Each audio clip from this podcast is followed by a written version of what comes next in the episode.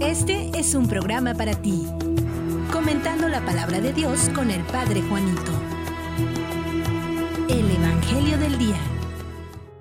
Hoy lunes 30 de marzo los saludo con mucha alegría. Escuchamos el texto de Juan capítulo 8, versículo del 1 al 11. En este texto se nos presenta una mujer captada en infraganti con el hombre siendo adúltera. Lo presentan ante Jesús. Ellos inculpan a esta mujer de ser una prostituta prácticamente y que era necesaria para ella el enjuicio, tirarle piedras, lapidarla. Sin embargo, Jesús, sin que ella se arrastre a los pies de Jesús, Él se incorpora y la mira de frente y le habla con amor. ¿Quiénes son los que te acusan? Yo no te acuso. Ven paz. Esta es la actitud que nosotros también podemos aprender de Jesús.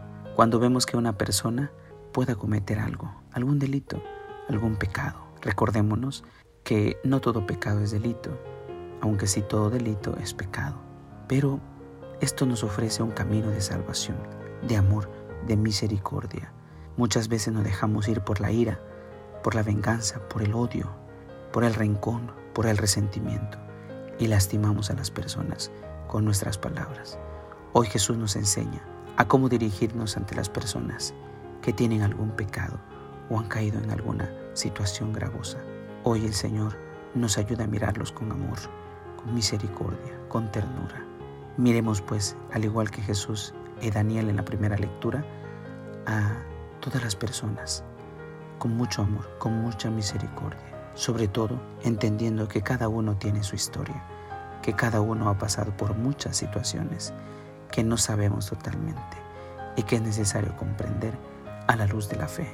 Cuando encontremos entonces a alguien que sabemos que ha pasado por esas tribulaciones del pecado, en vez de juzgar o de criticar sin conocer totalmente la realidad, pongámonos a orar por esa persona, porque tal vez lo que necesita es la fuerza espiritual necesaria para salir adelante.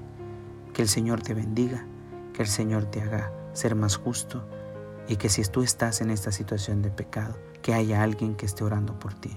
Y si no, ten en cuenta que en todo momento Dios puede perdonarte. Que tengas un hermoso día.